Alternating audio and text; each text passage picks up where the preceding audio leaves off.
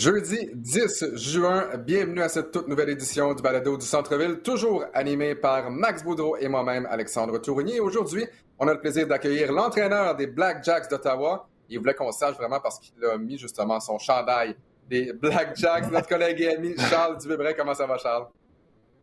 Ça va très bien, vous autres, les gars? Ça va très bien. Ça va bien, euh, Charles. parlant de chandail, Max Boudreau, est-ce que tu as mis un chandail de Noël un 10 juin? Eh oui, eh oui. Euh, écoute, deux choses. Je suis en train de déménager, donc euh, ma boîte de t-shirts est rendue euh, extrêmement petite, donc il y en a de moins en moins. Mais c'est aussi un chandail du Baby Yoda, donc c'est un clin d'œil à mon plus jeune Maddox, dont c'est sa fête demain. on l'appelle le Baby Yoda. Donc, bonne fête Maddox en avance. Mais oui, j'ai mon chandail de Noël et je le porte fièrement. Effectivement, bonne fête à Maddox. Très heureux également, comme je le mentionnais, d'accueillir Charles Dubébret. Euh, Charles, il y a des gens à la maison qui ne connaissent malheureusement pas notre amour qu'on partage pour François Pérusse. Euh, écoute, chaque fois qu'on a la chance de faire un match ensemble, tu sais, oui, quand on part en pause, vous allez aux toilettes, vous allez vous prendre des chips, euh, liqueurs, bière, whatever. Nous, évidemment, on prépare ce qu'on va dire lorsqu'on va revenir de la pause. Mais généralement, lorsque je fais des matchs avec Charles Dubébret, euh, c'est à peu près deux minutes et demie et trois minutes de niaiserie en lien avec François Pérusse. Si bien que même quand on fait un match ensemble au Madison Square Garden de New York avec le fameux sketch de Pérusse, chaque fois que je commence un match avec toi et que c'est à MSG, simplement quand je commence à prononcer en, en direct du Madison Square Garden New York, RDS est fier de vous présenter, je suis à ça de rire et de collapser à chaque fois. Écoute, si tu veux la meilleure anecdote qui résume à quel point j'aime François Pérusse, j'ai un autre ami qui est, un peu comme toi, Alex, puis on était en Chine, l'année où j'ai coaché en Chine, on était dans un bar, puis on a joué au jeu, en prenant une bière, on a décidé de jouer au jeu où, tu sais, il faut que tu mettes le nom de quelqu'un de célèbre sur la tête, puis tu essaies de deviner en posant des questions, comme le, nom qui a été mis. puis, avec mon chum, tous les deux, on avait Gritch Papa puis ça ah. c'est, on, l'a guessé du premier coup, tu sais, comme on le voyait. pour moi, ça voulait tout dire. J'ai dit, j'ai dit, il faudrait quasiment qu'un jour j'appelle François pour, pour lui laisser savoir qu'en Chine, il y a deux épais québécois qui sont retrouvés là, qui ont décidé, tu sais, qui ont, ils ont écrit Jules César ou Michael Jordan ou quelque chose. Non, ils ont écrit Gritch Papa Twika, c'est la première chose à quoi ils ont pensé. Fait qu'à chaque fois qu'on est dans le studio à RDS, je repense aussi à cette anecdote-là. Puis je pense qu'il y a beaucoup de Québécois qui partagent euh, notre, passion, à mon avis. Oui, très, très bon. Et ce qui, ce qui est drôle, c'est que je suis sûr qu'il y a des gens à la maison qui pensent qu'on est sérieux pendant 2 minutes 30 et tout et tout. si, vous saviez tout ce qui se dit hors d'onde. Je pense que le show est aussi bon en onde que hors d'onde parfois. Euh, messieurs, donc, si vous voulez bien, on va parler des euh, séries on va parler des séries éliminatoires dans la NBA. Maintenant, en deuxième ronde, euh, il y a deux formations qui sont dans le trouble et les deux formations qui sont troisième tête de série, respectivement dans l'Est et dans l'Ouest. Donc, les Nuggets de Denver qui tirent de l'arrière 0-2 contre les Suns de Phoenix. Également, les Bucks de Milwaukee tir de l'arrière 0-2 dans leur série contre les Nets de Brooklyn. Les Nets qui ont eu James Harden essentiellement pendant une minute dans cette série-là. Harden ne disputera pas également le match numéro 3. Charles, je me souviens au cours de la saison, tu nous parlais des schémas défensifs des Bucks de Milwaukee. Euh, on, a, on a tenté plusieurs schémas. Et là, défensivement, honnêtement, on est incapable d'arrêter les Nets de Brooklyn. Et non seulement on est incapable de les arrêter, on est incapable de marquer aussi contre Brooklyn.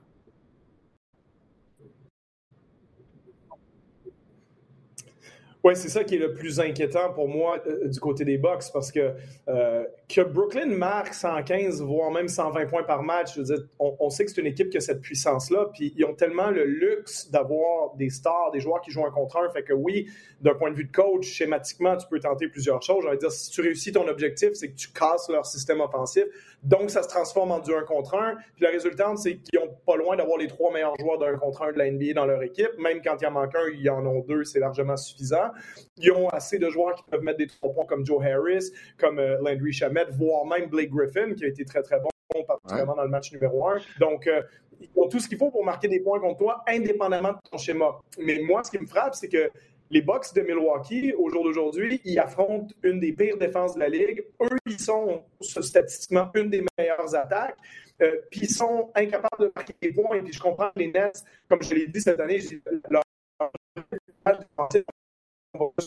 cette équipe-là, par définition, n'est pas très bonne. Il n'y a pas des très bons défenseurs globalement, mais c'est pas en saison régulière que Kevin Durant, Kyrie Irving et James Harden vont se mettre à faire des gros efforts de ce côté-là. Mais quand ils vont le faire, parce qu'ils vont le faire à un moment donné, ils ont les trois la capacité, surtout Durant. Durant peut être même un excellent défenseur quand il veut. Euh, puis Irving et Harden, ils peuvent à tout le moins être moyens s'ils veulent.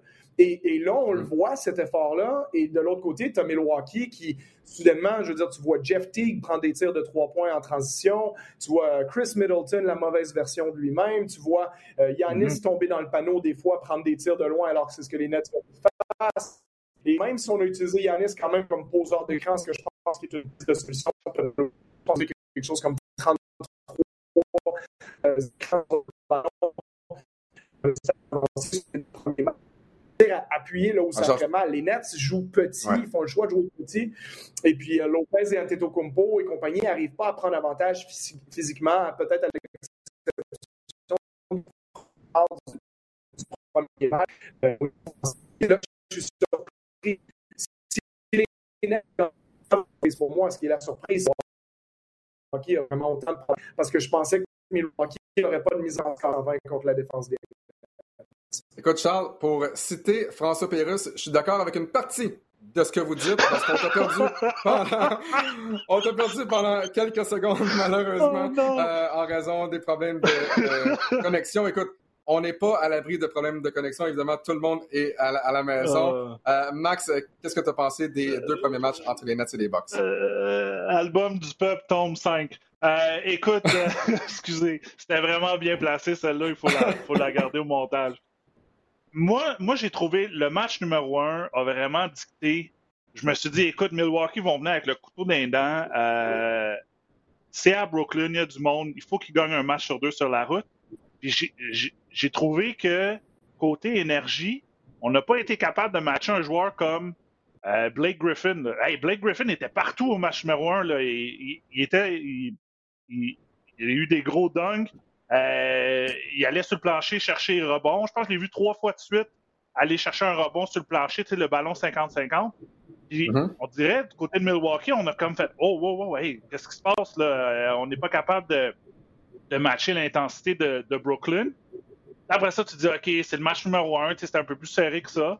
Je regarde le match numéro 2, puis euh, je pense que j'ai changé de poste après le premier quart. Là. Euh, écoute, c'était domination totale. Là, tu dis bon, James Harden n'est pas là.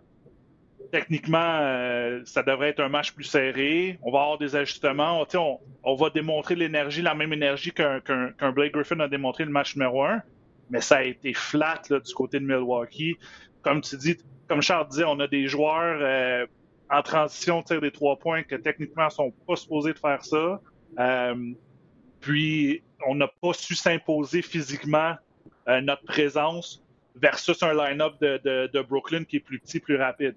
Et, pour l'instant, là, euh, j'ai bien hâte de voir le match numéro 3, mais c'est euh, net avantage, là, net avantage côté euh, des Nets. On peut faire un jeu de mots poche à la François Pérusse. en fait, je pense que les jeux de mots de François Pérusse ne seraient pas poches. donc, j'ai bien hâte de voir effectivement euh, la suite de cette série-là? Est-ce que Mike Budenholzer euh, joue sa carrière avec, euh, avec les Bucks de Milwaukee? je sais que sur les médias sociaux, il y a des partisans qui demandaient sa tête, même à la demi du match numéro 2. Donc, ce sera à voir match numéro 3 qui sera donc présenté ce soir. On s'en va maintenant dans l'Ouest pour parler de l'autre tête de série numéro 3, les Nuggets de Denver et le joueur le plus utile de la dernière saison, Nikola Jokic.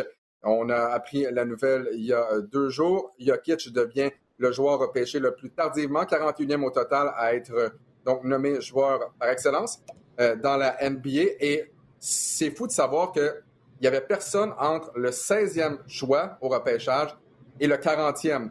Il y a deux joueurs qui ont été choisis 15e, Yanis et Steve Nash, qui ont gagné chacun deux fois le titre de joueur par excellence de la NBA. Euh, c'était les joueurs repêchés les plus tardivement et Nicolas Jokic le méritait amplement avec une superbe saison. Quoique là, euh, ça commence vraiment à se gâter du côté des Nuggets. Les Suns de Phoenix euh, avec Chris Paul, c'est tout simplement formidable. Chris Paul qui s'était blessé dans la série contre les Lakers.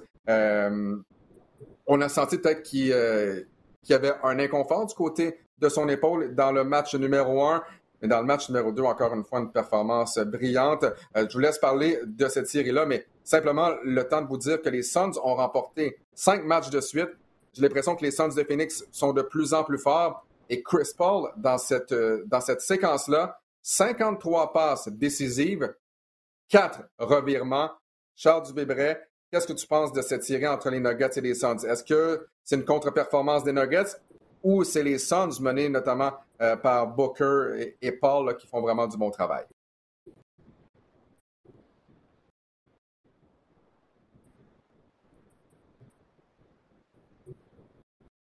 Est-ce qu'on a perdu Charles Dubreuil? Je pense qu'on a perdu Charles. À mon avis. Ouais, Max, euh, donc, on, va laisser Charles corriger ses petits problèmes de connexion. Est-ce que pour toi, c'est, c'est vraiment les Suns de Phoenix qui jouent très bien, comme ils l'ont fait depuis le début de la saison, ou c'est les Nuggets là, qui sont incapables de passer au niveau supérieur? Et sans donner d'excuses, ben encore une fois, c'est sans Jamal Murray. C'était correct en première ronde, mais plus on va avancer, plus on a besoin de talent aussi. Là. Ben, tu as raison. Euh, est-ce qu'on est en train de voir que, que finalement Denver euh, s'ennuie de son meneur de jeu préféré? Euh, d'après moi, oui. Mais du, côté, du côté de Phoenix, tu regardes le match d'hier et tu te dis, écoute, c'est pas un joueur là, qui, qui, nous a volé le match ou un joueur à cause d'un joueur qu'on a gagné. Tu regardes juste les statistiques. Là. le meneur, c'est Booker avec 18. Après ça, tu as Paul 17, Ayton 15, euh, Bridges 16. Il n'y a aucun joueur de Phoenix du 5 partant ou même de l'équipe qui a tenté plus que 14 tirs.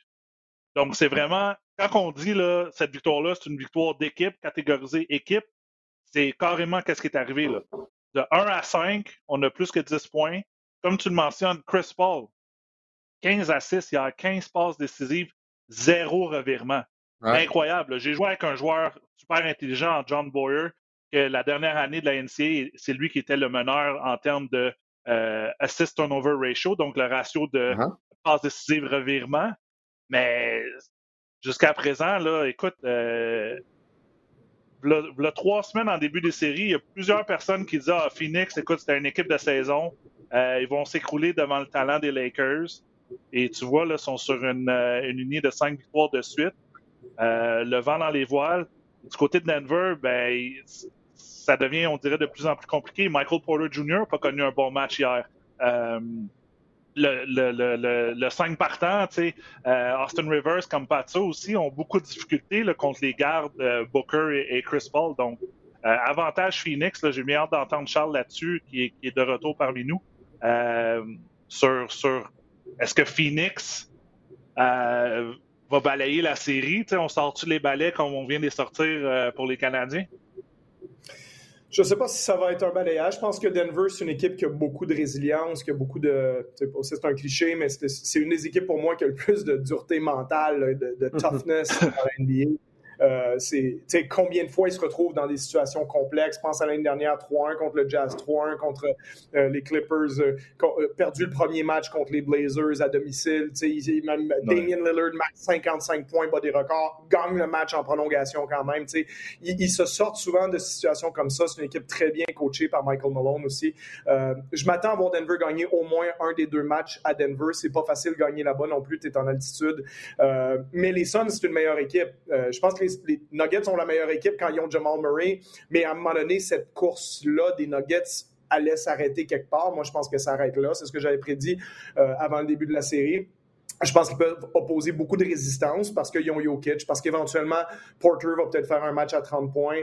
Euh, mais à un moment donné, tu l'as mentionné, Max, tu sais, quand on, ton backcourt titulaire t'oppose Campazzo Rivers à Chris Paul, Devin Booker, ça va être dur de survivre ça pendant cette match dans, dans une série où il faut avoir de la création. Puis ce qu'on commençait à sentir, je trouvais à la fin de la série Nuggets Blazers, c'est que ça commence à être essoufflant pour Jokic de, de, tout créer. Puis heureusement pour lui, il y a eu des performances exceptionnelles de Monty Morris, de Michael Porter. Mais quand tu y réfléchis vraiment à quel point tu peux te rendre loin en te basant sur des performances de Monty Morris puis Michael Porter Jr. sais, Porter Jr. est excellent, mais il est encore à un point où il est très jeune. Euh, il fait beaucoup d'erreurs défensives. Il n'est pas excellent non plus pour créer son propre lancer. Il est meilleur quand il peut lancer à trois points par-dessus quelqu'un parce qu'il est grand ou quand il est en mouvement. Mais c'est pas comme si tu peux juste lui donner le ballon, dire regarde, donne-nous un break, donne un break à Jokic, puis crée ton lancer, Michael. Tu sais, il n'est pas à ce niveau-là encore. Donc, euh, pour moi, les, Nuggets ont, ce joueur-là, heureusement pour eux, mais malheureusement pour eux, il est blessé, il est sur la ligne de côté, c'est Jamal Murray. Et sans lui, je ne les vois pas survivre euh, euh, au Suns de Phoenix. Oui, parce que ultimement, lorsque ton joueur vedette en Jokic performe un, un peu moins bien, ben là, tu pouvais dire, ben, c'est pas grave, Murray est là. Si Murray est moins bon, il y a Porter, mais à un moment donné, comme je le mentionnais plus tôt, ça prend du talent. C'est comme, comme les Nets. Euh, si tu as une soirée plus difficile pour Kevin Durant, ben Irving est là, Arden est là. Si Arden a une soirée plus difficile, ben tu as les deux autres. Donc, non, le succès, c'est pas nécessairement relatif à la somme du talent. Sauf que plus tu as de talent, ben, si tu en as un qui connaît une mauvaise soirée, ben, au moins tu as tous les autres là, qui sont en mesure de t'aider. Euh, on passe donc du joueur qui a remporté le titre de joueur par excellence de la NBA à un finaliste, euh, Joel Embiid. Joel Embiid qui était un cas incertain en raison de sa déchirure euh, à un ménisque. Donc, on doutait de sa présence dans cette série-là. Et une fois que, justement, on a appris qu'il était pour jouer dans cette série-là, donc dans le match numéro un, on se demandait à quel point Embiid allait être efficace sur le terrain. Match numéro un, performance de 39 points. Match numéro deux, performance de 40 points. Euh, je ne sais pas si vous, si vous allez être d'accord avec moi, messieurs, mais pour moi, la clé dans cette série-là, c'est pas Embiid, c'est Trey Young. Trey Young du côté des Hawks, euh, il a connu tellement une bonne première demi dans le match numéro 1, 25 points. Euh, on a décidé du côté de Doc Rivers euh, de lui opposer Danny Green et 19 de ces 25 points-là pour Young ont été marqués pour Green. Par la suite, on a mis Simmons et Thibault sur lui. On a terminé avec 10 points en deuxième demi pour Trey Young. Et par la suite, ben, c'est Simmons qui surveillait pour la grande majorité du match Young dans la rencontre numéro 2. Il a terminé à 21 points, 1 euh, en 7 à 3 points, 37,5% euh, euh, du plancher. Ben Simmons, non, il n'a pas gagné le titre de joueur défensif par excellence. On y reviendra, ça c'est aller à Rudy Gobert. Mais présentement, Ben Simmons sur Trey Young, je pense que c'est l'affrontement qui change vraiment la donne. Euh, j'aimerais vous entendre, messieurs, sur cette série-là, à commencer par Charles. Oui, je pense que tu as mentionné le point important, le changement de défenseur là-dessus. Puis je vais te faire une courte parenthèse, mais moi, c'est quelque chose des fois qui, euh, qui m'énerve un petit peu quand, dans, plein de sports, hein, quand on, on, donne beaucoup de crédit des fois à certains entraîneurs pour faire des ajustements, mais des fois, je me dis, oui, mais pourquoi on ne l'a pas fait dès le début? Tu sais, euh, as à peu près le meilleur défenseur de périmètre de l'NBA, puis un gars qui qui est parfait pour défendre sur Trey Young parce qu'il est 6 pieds 10, il a des longs bras, il a la vitesse qu'il faut, il est beaucoup plus fort physiquement. Il peut tout compliquer. C'est comme si on dit Bon, ben, on le mettra pas dessus. Puis dans certains cas, je comprends, je comprends des fois pourquoi les équipes font ça quand le gars, on se dit, c'est qu'on veut pas qu'il dépense trop d'énergie en défense parce qu'on veut qu'il score 25-30 points de l'autre côté. OK, je peux comprendre ça, mais dans le cas de Simmons, c'est pas ça son rôle offensivement. Ben, donc, donc, je me dis... Points. 4 ben points lors du match numéro 2. Puis après, je me dis, OK, des fois, les équipes veulent se garder y a comme un, petit joker dans leur manche là, pour dire, bon, ben OK, si le plan A ne marche pas, au moins on a un plan B. Ben oui, mais ça t'a coûté un match aussi. Tu as perdu le match numéro un parce que je, regardais les stats officielles. Danny Green a défendu Trey Young 55% des possessions dans le match numéro un. Euh, dans le deuxième match, c'est tombé à 4% Ben Simmons, lui, dans le match numéro un, a défendu Trey Young 11% du temps. C'est monté à 45 dans le match numéro 2. Ben, ils ont gagné aussi, puis ils mèneraient 2-0 probablement s'ils l'avaient fait dès le début. Fait que, des fois, je me dis, les entraîneurs, puis je, fais cette profession-là, on reçoit euh, du, du crédit pour faire ces ajustements-là. Quand moi, je me dis, ben, il me semble que le point de départ, c'est que la seule façon que les Hawks peuvent inquiéter les Sixers, c'est que Trey Young, il fasse des matchs à 35 points, 12 passes. Pas des matchs à 27-8. 27-8 contre les Sixers, ça suffira pas. Mais s'il explose, Oui, parce qu'autour de lui, il y a Collins, Capella, Bogdanovich, Herter, etc.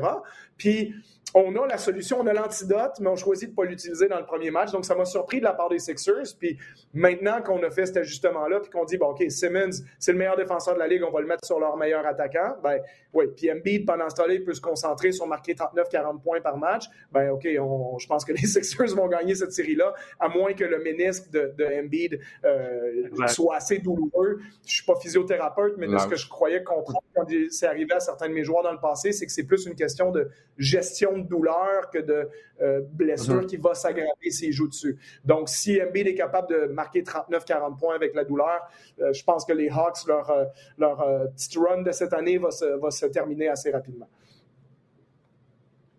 L'autre chose là-dessus aussi, Trey, Young est le joueur qui va à la ligne de lancer franc le plus souvent dans la ligue. Donc, si tu es capable de, de, limiter à chaque, à chaque possession, de ne pas le fauter à chaque fois. Euh, écoute, Young va être obligé de lancer par-dessus un joueur comme Ben Simmons, qui est, plus grand que Danny Green.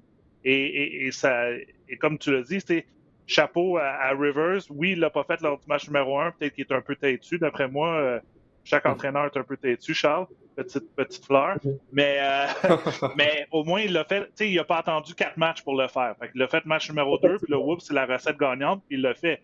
Mais de l'autre côté, écoute, Clint Capella, il doit voir Joel Embiid parce qu'il doit faire des cauchemars à chaque soir. C'est incroyable, les statistiques d'Embiid. Moi, le pire là-dedans, c'est que j'ai pris, j'ai pris Atlanta parce que j'étais sûr que Joel Embiid n'allait pas revenir au début de la série. Et là, si ça va dans une longue série, les, les, les, joueurs des Hawks gagnent confiance. Sont, sont, sont, à, sont, à, leur première série, là, la plupart de, de, des joueurs de cette équipe-là. Euh, donc, mais là, tu vois, Joel Embiid est là, puis euh, écoute, 39-40 points en deux matchs. Euh, je pense pas qu'ils ont aucune réponse pour lui. Puis on a mis le meilleur joueur, Simmons, sur Trey Young. Je pense que, euh, je veux pas dire les carottes sont cuites pour les Hawks, là, mais euh, la pente va être extrêmement dure à revenir. Là. Il faudrait qu'il arrive malheureusement quelque chose à un des joueurs des Sixers, de Joel Embiid, pour pas le nommer, pour que cette série-là reste un peu plus serrée. Mais euh, pour l'instant, c'est ça, ça a été une grosse victoire, 118-102, le match numéro 2 pour les Sixers. Et on a appris que DeAndre Hunter va rater également le reste euh, de cette série-là. Donc, euh, DeAndre Hunter, qui a raté la majorité de la saison en raison d'une blessure à un genou, ne sera pas donc en une forme pour le reste de cette série-là. Et j'ai eu la chance de d'écrire ce match numéro 2, messieurs, avec William Archambault. il y a deux aspects. En fait, il y a un aspect de chaque côté qui m'a vraiment frappé. Euh, les joueurs substituts du côté des Hawks, Kevin Herder avec 20 euh, points, Danilo Gallinari avec 21 points. Le banc des Hawks, depuis le début des matchs éliminatoires, pour moi, c'est vraiment ce qui fait euh, la différence. C'est ce qui permet à cette, équipe-là de demeurer dans chaque partie. Et tu sais, oui, c'est une belle victoire de 118 à 102. Parfait. Mais honnêtement, cette victoire-là des Sixers, pour moi, oui, c'est une victoire d'équipe, mais lorsque Doc Rivers a envoyé Shake Milton, Shake Milton, là, qui a été absolument exceptionnel sur le terrain, donc en deuxième demi, c'est lui qui a tout changé parce que depuis le début du match, on voyait les Sixers prendre une avance de 7, 8, 9, 10 points. Les Hawks revenaient, revenaient, revenaient. Chaque fois, c'est arrivé 5 ou 6 fois. Et là, soudainement, Shake Milton arrive, décoche euh, 4 tirs de 3 points de suite, 12 points. Je pense qu'il était 12 points en 7 minutes. Il a terminé la rencontre avec 14 euh, points en 14 minutes. Et c'est ultimement ça qui a fait la différence. Euh, moi, je m'inquiète pour le banc des 76ers. Tant que Joel Embiid va marquer plus de 30 points, c'est correct. Mais mon point, c'est qui d'autre va marquer? Est-ce que Seth Curry est vraiment un marqueur de 20 à 25 points soir après soir?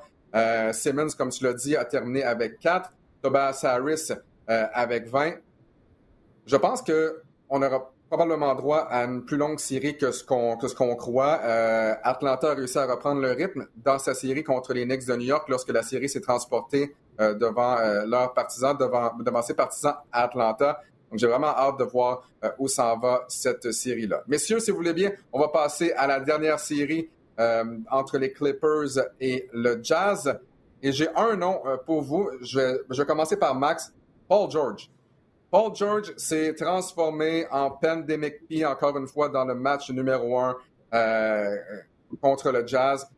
Essentiellement, sa contre-performance, sans vouloir mettre le blâme sur lui, absolument, a connu une soirée vraiment misérable.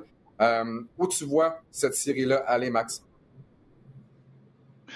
Moi, je pense que ça va en 7. je pense que ça va être une série faut mentionner, oui, d'un côté, Paul George a eu une, euh, soirée atroce, mais de l'autre côté, Donovan Mitchell est sorti avec 45 points sur 30 tirs. Est-ce que c'est la moyenne qu'il va avoir pour le reste de la série? Je ne le crois pas. Je pense que c'est un joueur qui est capable de donner 20 à 25 points à chaque soir. Mais ça t'a permis, ça t'a donné, tu as, eu besoin d'une grosse performance de Mitchell pour gagner un match qui a seulement été par trois points. Moi, je pense que cette série-là va, se rendre loin. Euh, ça a été un match, euh, ça, a été un match euh, totalement à l'avantage des Clippers, je pense, les deux premiers quarts. Après ça, Utah est revenu là, avec les performances de Mitchell, mais je pense que ça va être une partie d'échec. On parle d'entraîneur, il va y avoir des ajustements à faire d'un côté comme de l'autre. Je m'attends pas à ce que Paul George fasse lance 4 en 17 tout le long de la série. Mm-hmm. Mais en même temps, de l'autre côté, on, Utah, Utah c'est une équipe complète. C'est pas pour rien qu'on finit premier euh, cette saison. Euh, mon vote d'entraîneur de, l'année allait, allait à Quinn Snyder pour l'ensemble de son œuvre. C'est pas, pas lui qui l'a eu. Mais euh, d'après moi, là, écoute, j'ai mis, j'ai mis Utah en 6 dans mes prédictions, puis je serais pas surpris que ce soit Utah en 7 ou Clippers en 7. Je pense que ça va se rendre loin cette série.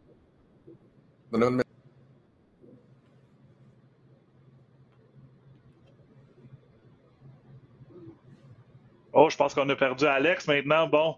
Alors, Charles, euh, si, tu, peux prendre, euh, prendre le lead puis, me dire, euh, Max, t'es un prophète et que tu as raison ou tu as complètement tort.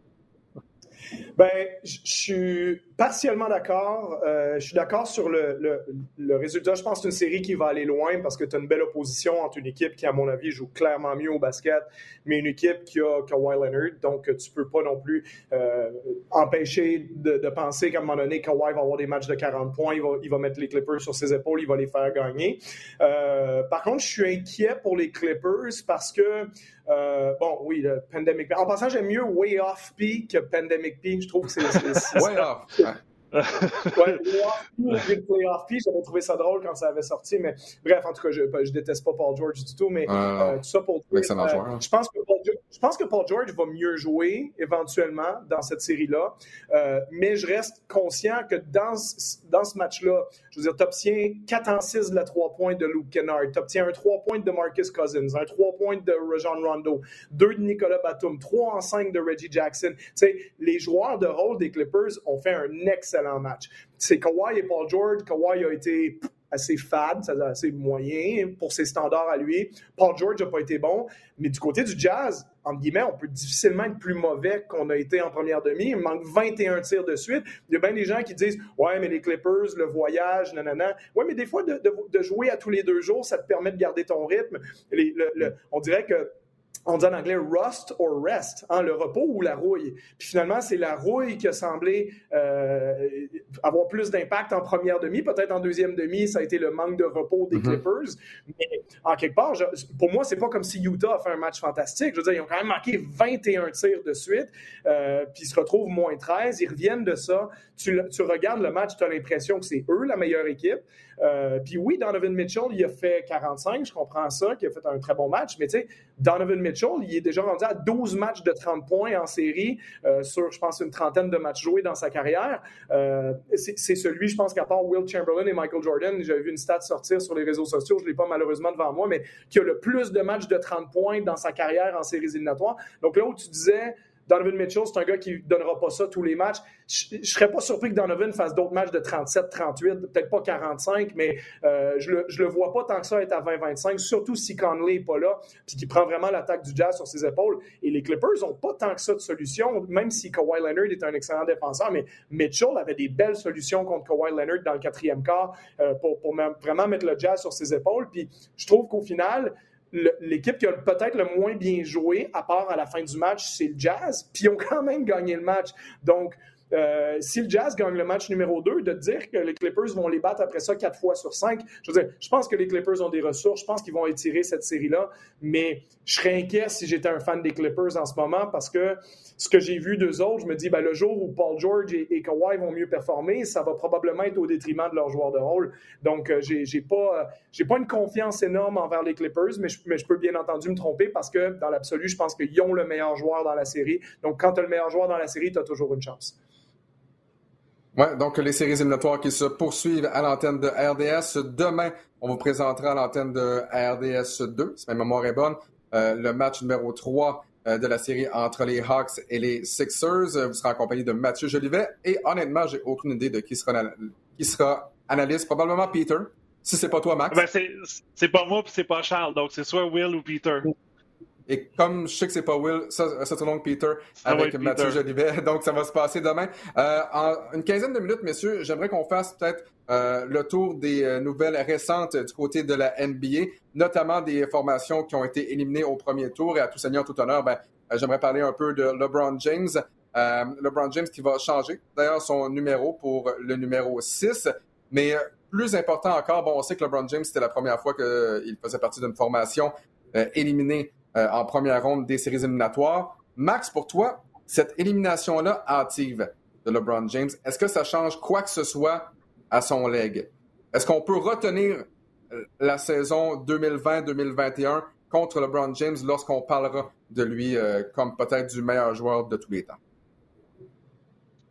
Euh, meilleur joueur de tous les temps, c'est un débat pour euh, un autre podcast, mais je pense pas, tu sais, dans son leg, il faut mentionner qu'il a gagné 14 séries euh, en première ronde avant d'en perdre une. Donc, est-ce qu'on peut le remettre contre lui? Ben, je pense que tous les haters de LeBron James vont essayer de remettre ça devant lui, mais il faut que tu regardes l'ensemble de l'œuvre et pas juste cette série-là. Si tu regardes les circonstances, LeBron a été blessé en fin de saison. Cette saison, écoute, ça a été une saison, je pense que j'ai regardé les statistiques, là, il y a eu plus de joueurs blessés en pourcentage que dans n'importe quelle autre saison. Des joueurs vedettes, à qu'on a essayé, ouais, des joueurs vedettes en plus. On a essayé d'écourter cette saison-là, euh, de la compacter et de parce qu'on pensait un peu avec notre, notre portefeuille. Quand je dis un peu, c'est beaucoup avec notre portefeuille. euh, mais je pense pas, je pense pas, non, tu, peux pas, tu peux pas enlever le euh, mettre ça contre lui là en termes, tu sais. Euh, je pense que les joueurs de soutien des Lakers ont vraiment pas aidé LeBron BAD. Euh, Anthony Davis. Anthony Davis s'est blessé aussi à la fin de la série. LeBron, on parle, Charles, tu parlais de rouille un peu. Je crois qu'il était un peu rouillé au départ parce qu'il était blessé. Mais euh, en sommaire, moi, moi, je ne mettrais pas ça contre lui. Moi, je regarderais plutôt dire hey, ça a pris 15 séries de première ronde avant d'en perdre une. C'est quand même remarquable. Charles, du côté des Mavericks de Dallas maintenant, qu'est-ce qu'on fait? Où on va avec cette équipe-là? On avait amené Kristaps Porzingis pour qu'il soit le numéro 2 de Luka Doncic. Clairement, en séries cette année, en tout cas, euh, c'est pas exactement ce qui s'est produit. Tim Hardaway Jr. devient joueur autonome, donc même si tu le resignes, tu vas le resigner plus cher, donc la valeur ne sera pas aussi intéressante pour les euh, Mavericks. Euh, qu'est-ce qui va se passer selon toi avec cette formation-là dans l'entre-saison?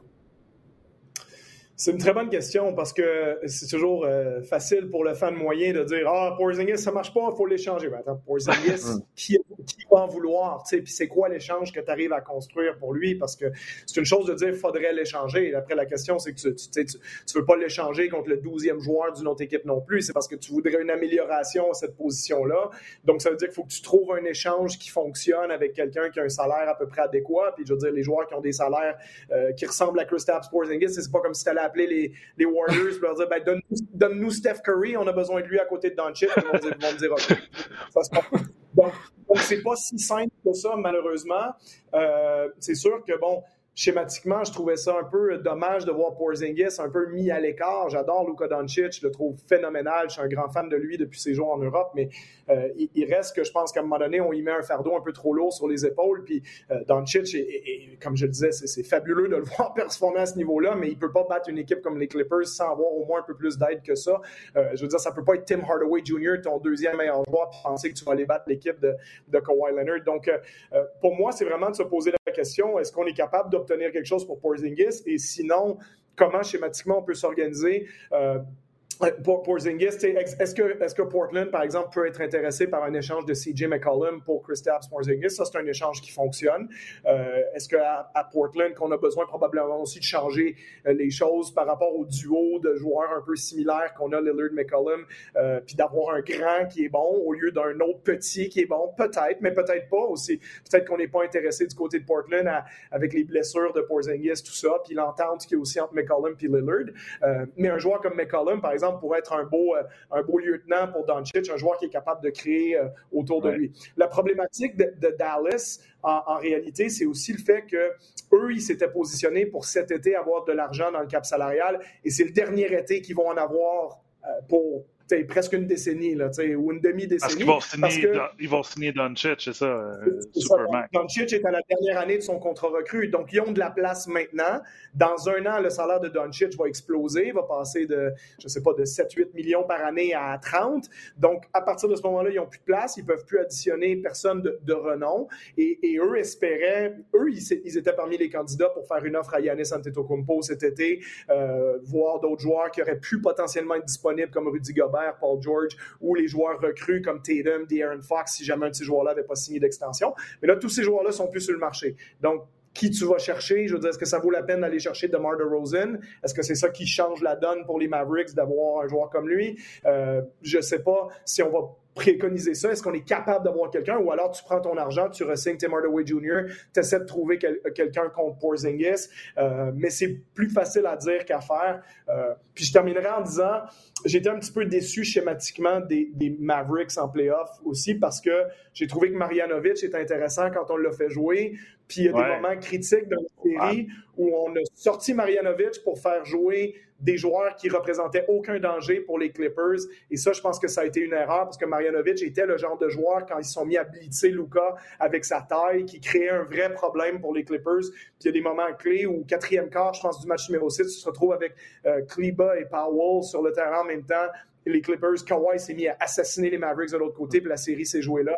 Donc, je pense que les, les Mavericks ont, certainement un peu de, de, brainstorming à faire au niveau de comment on veut organiser ça, plutôt que juste dire, ben, écoute, Luca, on va faire un pick and roll pour toi, puis tu vas à la chasse au match-up, puis tu fais ce que tu peux. Donc, euh, j'ai hâte de voir quelle est la suite pour eux, parce que tu as un des meilleurs joueurs de tous les temps entre les mains, tu veux pas gaspiller ça.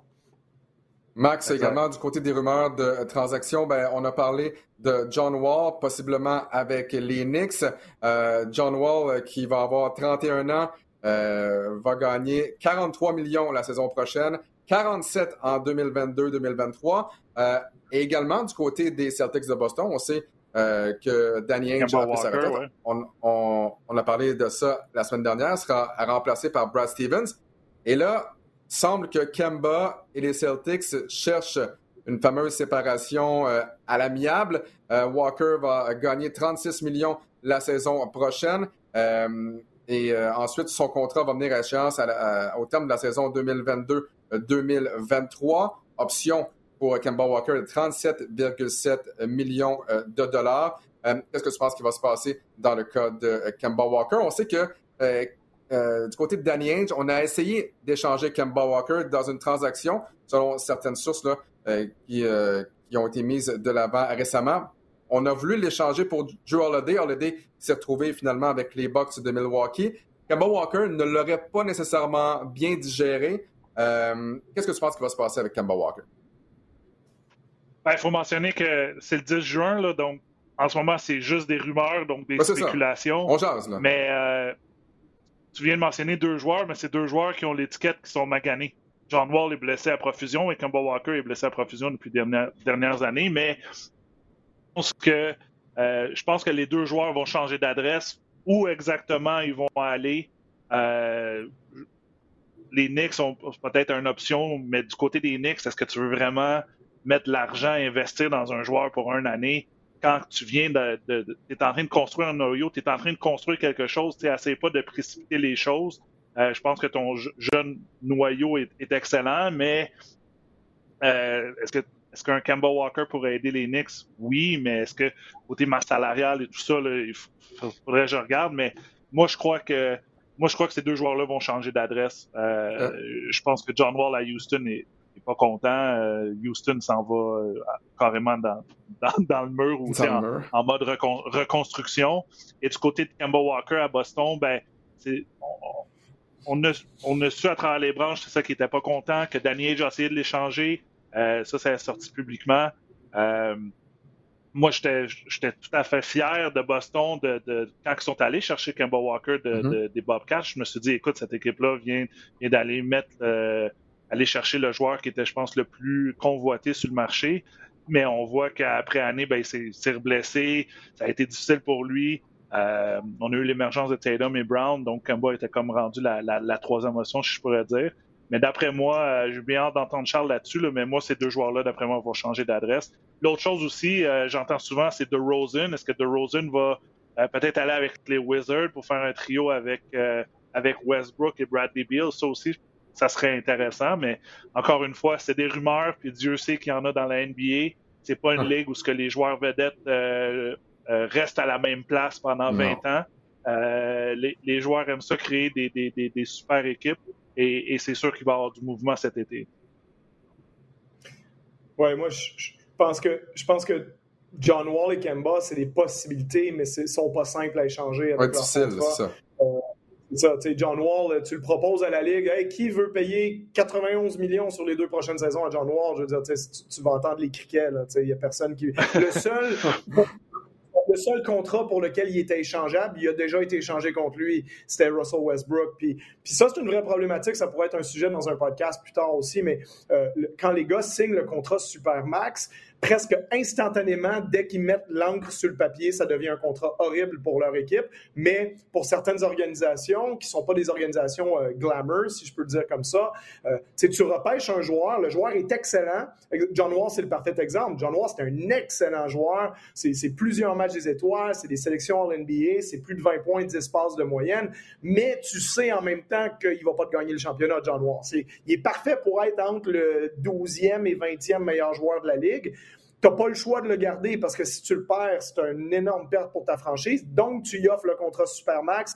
Donc, lui, il l'accepte pour remplir son compte en banque. Donc, tu y dois 200 millions ces quatre prochaines années. Puis, le gars ne performe pas à cette hauteur-là, puis tu essaies de l'échanger, ça devient complexe. Donc, c'était le cas un peu pour Westbrook à OKC, c'est le cas pour John Wall c'est le cas pour plusieurs joueurs qui signent ces contrats-là. Donc, tu es coincé avec ces contrats-là qui sont peut-être bons pour un an ou deux, puis après ça, ça devient tragique. Kemba Walker, je pense que tous les fans des Celtics aimeraient avoir une meilleure version de meneur de jeu de Kemba Walker, mais encore une fois, qui? C'est pas comme si tu appelles Golden State. Hey, on veut Steph Curry, OK, prends-le. Ça ne se passera pas comme ça. Donc, qui va vouloir Kemba Walker, un garde de 5 pieds 11 qui est une faiblesse défensive? Bon, il peut qu'on battre ça en étant très bon en attaque quand il est en santé. Comme tu disais, Max, est-ce qu'il va être en santé? Est-ce que, bon, ça, c'est une vraie question. Euh, fait que c'est ça en réalité. Donc, je pense que oui, ces gars-là vont être dans des rumeurs d'échange, euh, mais parce que John Wall n'a rien à faire à Houston. Mais bon. Après, pour New York, ça peut avoir du sens parce que tu n'as pas beaucoup de talent, New York, et euh, tu as surperformé clairement cette année. Donc, tu pourrais aussi avoir un retour à la normale l'année prochaine. Euh, il surprend cette année, plein de monde les sous-estimait. L'année prochaine, les gens vont les sous-estimer moins. Donc, tu sais, c'est pas une surprise si les Knicks plafonnent avec la même équipe l'année prochaine, voire même gagnent 3-4 matchs de moins. Et tu manques de talent en ce moment. Donc, c'est à moins que tu aies une vraie option d'agent libre à signer, mais il n'y a pas vraiment de gros joueurs sur le marché. Il n'y a pas les Yanis et compagnie. Donc, peut-être tu peux te dire, regarde, simplement pour avoir une un meilleur joueur qu'Alfred Payton, on pourrait prendre John Wall, puis accepter de payer cet argent-là en attendant de redevenir un marché attractif pour certains gros agents libres, alors que les gars, ils nous ont dit non il y a un an ou deux. Donc, dans ce sens-là, je peux comprendre que les Knicks pourraient dire oui, regarde, notre masse salariale d'aujourd'hui, on n'en a pas besoin tant que ça. On en a besoin dans deux ans, par exemple. Le problème avec Kemba, c'est son option de joueur que lui va sûrement activer euh, à moins de se faire gagner de l'argent à long terme. Donc, peut-être c'est mieux d'y aller avec une solution à court terme, de dire regarde, quand on n'aura pas Derrick Rose sur le terrain, on va voir John Wall, puis on va survivre avec ça. Ça nous fait un peu plus de talent. Puis après, ben, il arrivera ce qui arrivera. dans les autres nouvelles, messieurs, Tom Thibodeau nommé entraîneur de l'année. Rudy Gobert, pour la troisième fois, nommé euh, joueur défensif par excellence de la NBA. Euh, il y a quatre joueurs dans l'histoire de la NBA avec trois titres de joueur défensif de l'année ou plus. Dikembe Mutombo, Ben Wallace, Dwight Howard et Rudy Gobert qui devient le quatrième. En terminant, j'aimerais vous entendre par le congédiement de Nate Bjorkgren du côté des Pacers. Après une seule saison à la barre des Pacers, l'Indiana doit engager un septième entraîneur lors des 20 dernières saisons. Euh, tout d'abord, Max, sur le terrain, clairement, c'était pas Nate McMillan qui était le problème de cette formation-là. Et par la suite, Charles, j'aimerais t'entendre sur Nate euh, le coach. Euh, je sais qu'évidemment que tu as eu la chance de le côtoyer avec les Raptors 905 alors qu'il était adjoint euh, à Nick Nurse. Donc, tout d'abord, Max, sur le terrain, qu'est-ce que tu penses de, de la saison euh, des Pacers? Qu'est-ce qui va se passer la saison prochaine? Et par la suite, Charles sur Björkgren. Ben, je pense que de un, pour les Pacers, là, euh, je sais pas, est-ce que Larry Bird est encore directeur là-bas ou euh, je sais plus c'est qui le GM, là, mais on a le droit sa cachette assez rapidement. C'est assez rapide. Hein? Euh, des fois, il faut que tu laisses un peu la chance aux coureurs. Là, puis après une saison, bon, tu regardes les Pacers, on a fini 9e, on s'est qualifié dans, dans, dans, le tournoi play-in. Mais euh, on a commencé la saison, Oladipo était blessé. On l'a échangé, on est allé chercher Karis Levert pour prouver que lui aussi avec quelque chose. Là, je me souviens plus exactement le détail, mais euh, donc on n'a pas on n'a pas eu un joueur rapidement sur le terrain. Mais les Pacers, pour utiliser le terme que Charles aime utiliser, c'est une bonne petite équipe. Euh, milieu de peloton. On a un joueur étoile qui est Sabonis, mais qui est un joueur un peu old school. Euh, est-ce que est-ce que je pense que les Pacers peuvent s'améliorer? Oui. Est-ce que c'est un top 4? Je pense pas. Mais de l'autre côté, on a seulement donné une saison, une saison écourtée, une saison de 72 matchs en, cinq mois à un entraîneur. Je pense qu'on a été euh, très rapidement sur la cachette euh, du côté de l'organisation des Pacers. Et Max, simplement pour répondre à ta question, non, Bird n'est plus avec cette formation-là. C'est Kevin Pritchard qui est le, qui est le président ah. des opérations basketball du côté des Pacers. Euh, donc, Charles, maintenant, parle-moi un peu du congédiement de Nate Björgren. Son, son style peut-être avec les joueurs. Je sais qu'il s'était mis à dos quelques vétérans dans cette formation-là, mais à quoi ressemble ton expérience avec Bjorkren? Ben, c'est un jeune entraîneur, Nick Bjorkren. Il est dans la jeune quarantaine. C'est quelqu'un qui a qui a vraiment des très, très grandes qualités d'entraîneur. Moi, j'ai été euh, extrêmement impressionné par lui, puis j'étais pas surpris de voir qu'il obtienne un poste euh, en NBA. Euh, c'est dommage pour lui que ça soit passé de cette façon-là, parce que je pense qu'il y a eu un, article très assassin là, qui est sorti, je pense que c'est dans Bleacher Report, avec beaucoup, beaucoup d'anecdotes, de, de, choses qui sont arrivées à Indiana, puis je pense que ça va ternir sa réputation, malheureusement, pour lui, parce que c'est pas évident de te quand tu te fais congédier parce que tu n'as pas été très bon, c'est une chose. Euh, comme peut-être Ryan Saunders à Minnesota, par exemple. Un jeune entraîneur, ça se passe pas très bien. OK, mais bon, les gens, globalement, ont une bonne estime de Ryan Saunders. Peut-être dans 5 ans, 10 ans, il y aura une autre chance. Euh, Nate Bjorkgren, ça, me fait un peu de la peine pour lui de, de voir que c'est cette étiquette-là qu'il va avoir sur lui. Surtout, parce que là, je suis un petit peu en désaccord avec ce qui a été dit, mais les Pacers, c'est une équipe qui est très patiente avec ses entraîneurs. Euh, je veux dire, à part là, euh, je veux dire, on, a, laissé plusieurs années à McMillan, plusieurs années à Frank Vogel, plusieurs années à Rick Carlisle, Jim O'Brien, tous les gars qui sont passés avant ça. C'est le premier entraîneur en une trentaine d'années qui ne dure pas au moins trois saisons. Donc, euh, dans le milieu de l'NBA, trois saisons, c'est à peu près la moyenne. J'ai envie de dire, à Indiana, tu as toujours au moins trois, voire quatre ans euh, pour faire ton travail. donc, c'est la première fois qu'on est impatient comme ça. Je pense que Kevin Pritchard voulait réparer, entre guillemets, son erreur le plus vite possible et changer la culture dans le vestiaire parce qu'on voulait pas reconstruire l'équipe non plus. Euh, mais moi, Nate Bjorkgren, je pense que c'est un excellent entraîneur, mais je pense que selon ce qui est sorti dans les médias, il y a eu clairement des problèmes de relationnel euh, avec des entraîneurs. Euh, il y a eu la rumeur que Bill Bayno, un, assistant de très, de très longue date des Pacers, a, quitté en milieu de saison pour des raisons familiales, mais il paraît que c'était parce qu'il pouvait plus travailler avec Bjorkgren les joueurs aussi, les méthodes de communication, le, le respect au quotidien. Donc, moi, j'ai pas personnellement été témoin de ça euh, et j'étais pas au courant que Nate avait des problèmes de relationnel avec des joueurs si c'était le cas à Toronto. Moi, j'ai quelqu'un qui a été très euh, sympathique avec moi, puis comme j'ai un, un, bourreau de travail, un très bon entraîneur.